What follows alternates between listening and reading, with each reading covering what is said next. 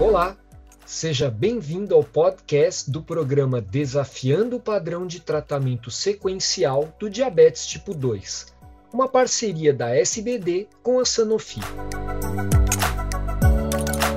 Devemos considerar complicações micro e macrovasculares como situações distintas?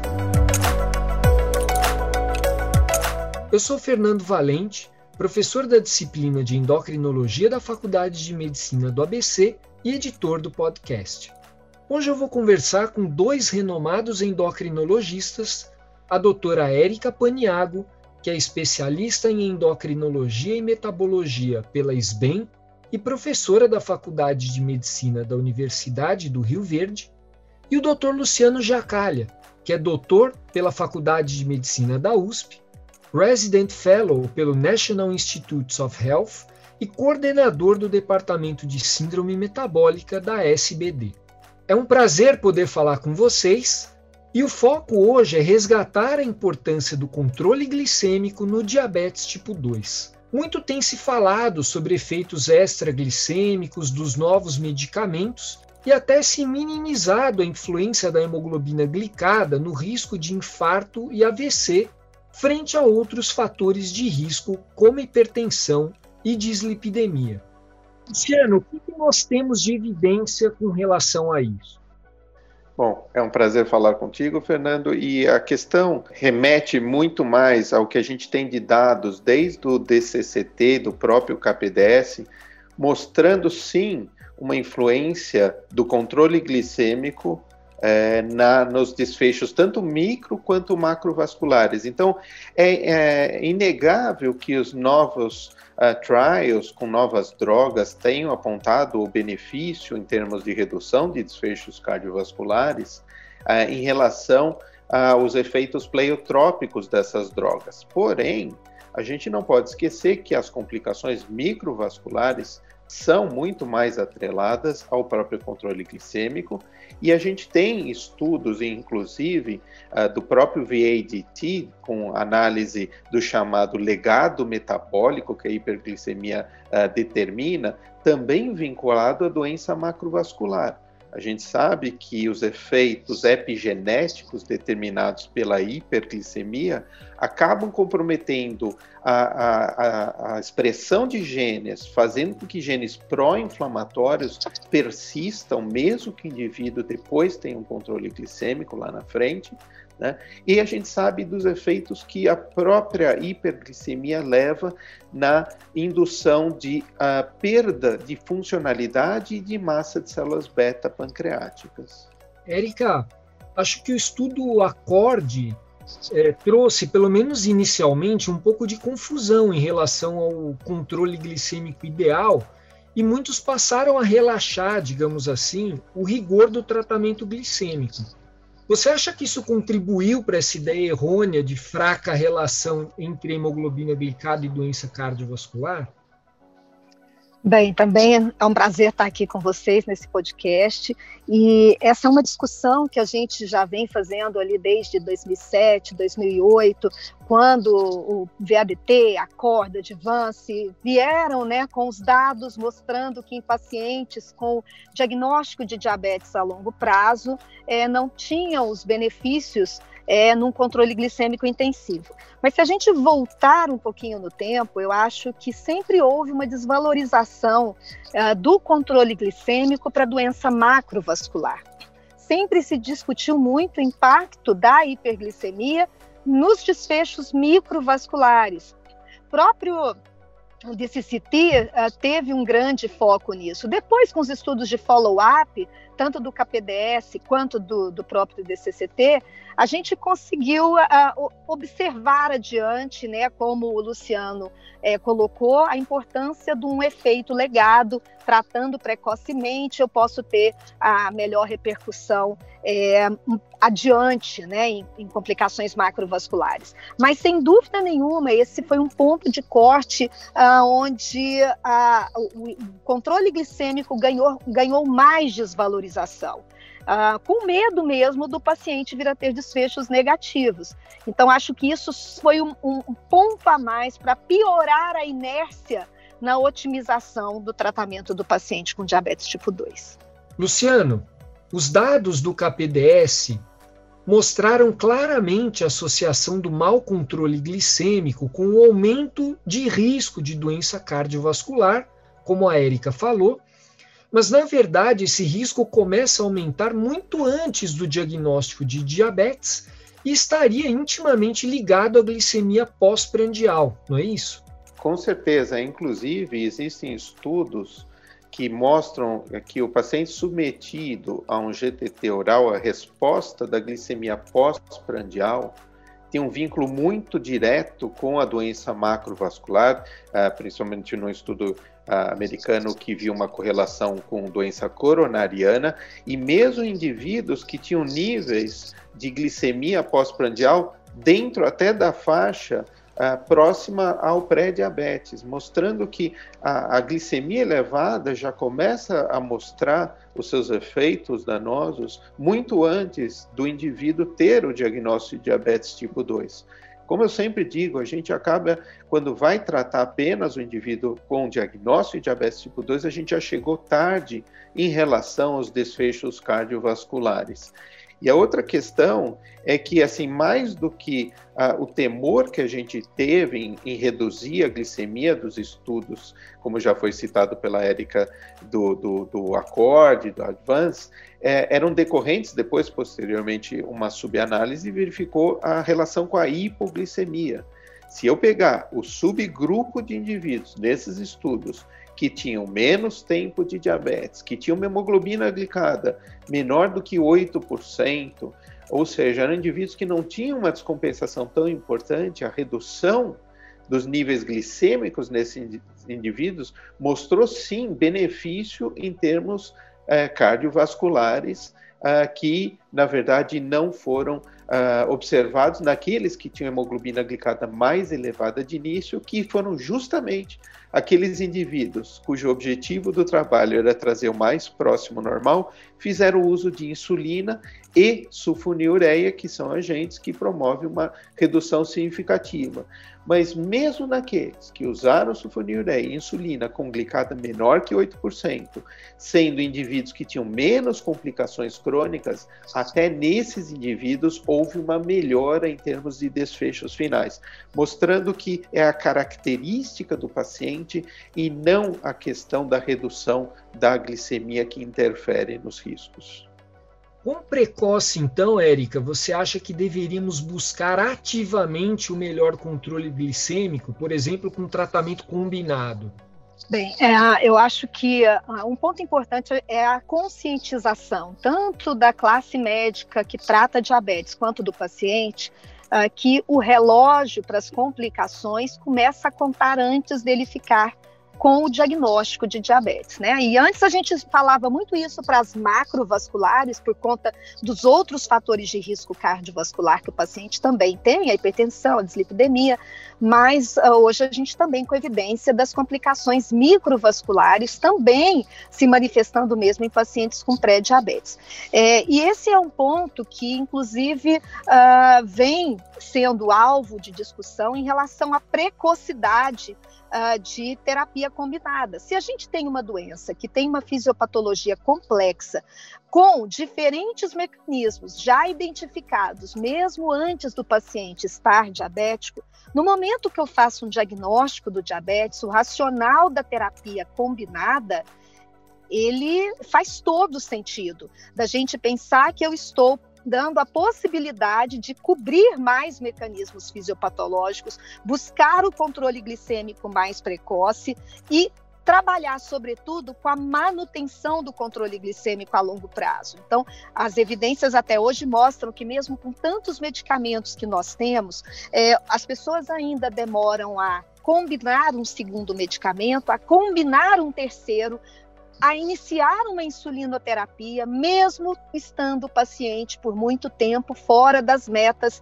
individualizadas e determinadas. Então, nós temos que ser proativos. Então, sempre que possível a gente começar a terapia combinada. A última, a, o último posicionamento aí conjunto das sociedades brasileiras de diabetes, de endócrino e portuguesas, inclusive já nos coloca a possibilidade de terapia combinada precoce em paciente com glicada mais baixa.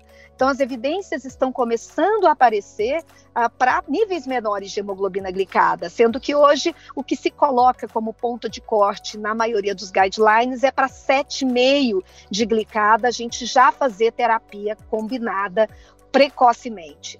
E uh, eu acho que o grande alvo de começar uma terapia combinada precoce não é só pôr o paciente em alvo, é a gente pensar que temos medicamentos que possibilitam a manutenção a mais longo prazo, é, sobretudo uh, buscando a preservação da célula beta. Voltando um pouco para a fisiopatologia, Luciano, como ou por quais vias a hiperglicemia causa complicações? Nós devemos considerar complicações micro e macrovasculares como situações distintas? Bom, Fernando, esse é um ponto é, essencial. A gente classicamente realmente dividir as complicações em micro e macrovasculares, o que não faz muito sentido, porque o endotélio é basicamente um só. É, quando a gente tem uma complicação da, dos pequenos vasos, e a gente tem que lembrar que os grandes vasos são irrigados justamente por esses pequenos vasos que a gente denomina de vasa vasorum. Então, quando eu tenho uma obstrução desses vasos, a oferta de nutrientes e oxigênio para a parede do endotélio e mesmo a parede subendotelial acaba sendo comprometida. Já, inclusive, num tecido que já está ah, exposto à presença de placa aterosclerótica, onde a gente tem um processo inflamatório intenso ocorrendo. E da mesma forma, a própria ah, complicação renal, a nefropatia, ela é dependente não só de um comprometimento dos microvasos que compõem o glomérulo, mas também de todos os efeitos hemodinâmicos ah, que são determinados pelo comprometimento de grandes vasos, que vão, em, em última análise, levar ou a uma diminuição de fluxo no território renal, ou mesmo um aumento da pressão intraglomerular. A questão do, do, do, do que realmente está envolvido são vários aspectos, porque a glicose ela leva ah, quando está bastante elevado, uma sobrecarga de todo o sistema da mitocôndria, do retículo endoplasmático, levando isso à geração de radicais superóxidos, ao invés de uma metabolização completa desses substratos energéticos. Ao mesmo tempo, a hiperglicemia compromete a geração dióxido nítrico, fazendo com que exista uma tendência a uma vasoconstrição, uh, tanto nos territórios macro quanto microvasculares. A gente conhece a via dos polióis e da própria glicação de proteínas, que nós utilizamos hemoglobina glicada apenas como um parâmetro de controle uh, laboratorial, mas a gente tem que lembrar que a glicação está ocorrendo em todas as proteínas uh, do meio celular. E algumas dessas proteínas são essenciais à sobrevivência dessa célula e de maneira que a sua glicação vai trazer alterações conformacionais na sua estrutura terciária, e nós aprendemos há muito que a estrutura terciária da proteína é o que dá sua função. Logo, muitas das células acabam entrando num processo de apoptose por interferência com proteínas essenciais do meio intracelular. E na célula beta, Luciano, quais os efeitos diretos da hiperglicemia? Bom, ah, aí a, a célula beta exposta a não só a glicose elevada, mas também ácidos graxos livres elevados, é que mais ou menos existe uma certa correlação no paciente com diabetes tipo 2, ah, ela tem três vias que ela pode ah, seguir. A primeira via seria a geração do estresse oxidativo, como eu já falei para o endotélio, só que levando a uma apoptose de células beta. Algumas dessas células também pode perder a sua capacidade de responder aos níveis glicêmicos circulantes, ou seja, uma célula beta não funcional.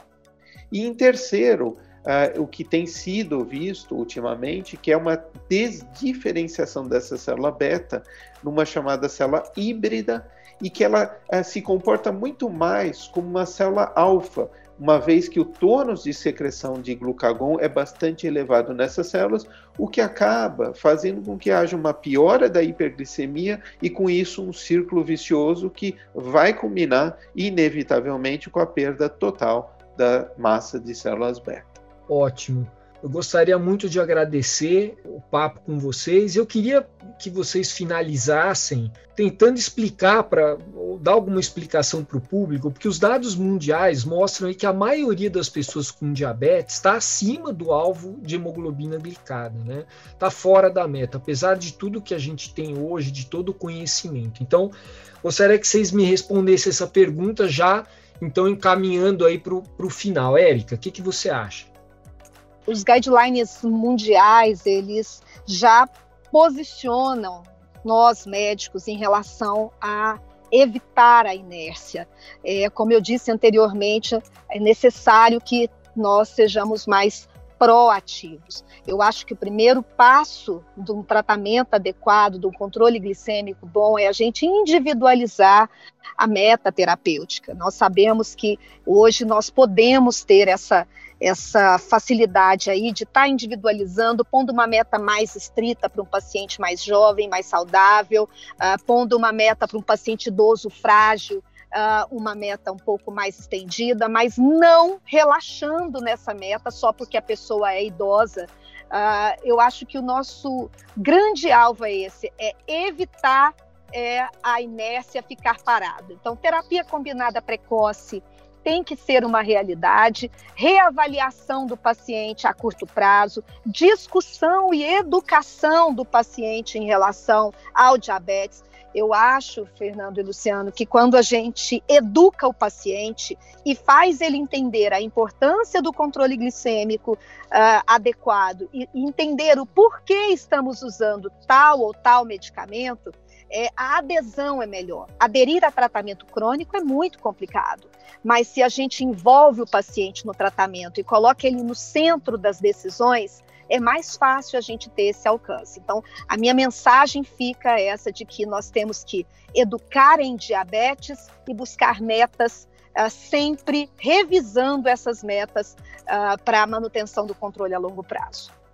Bem, é, eu agradeço as colocações da Erika, que são perfeitas, e, e, eu, eu enxergo, e dentro do que você comentou, Fernando, uh, muitos pacientes ainda estão fora da meta. Então, como a gente aprendeu muito bem com os cardiologistas, que embora a gente tenha excelentes, excelentes drogas para se tratar a hipertensão arterial no indivíduo, com as novas classes que mudaram realmente desfechos cardiovasculares e renais, o mais importante, na verdade, é que o indivíduo esteja na meta pressórica. E, e o mesmo vale para questão glicêmica.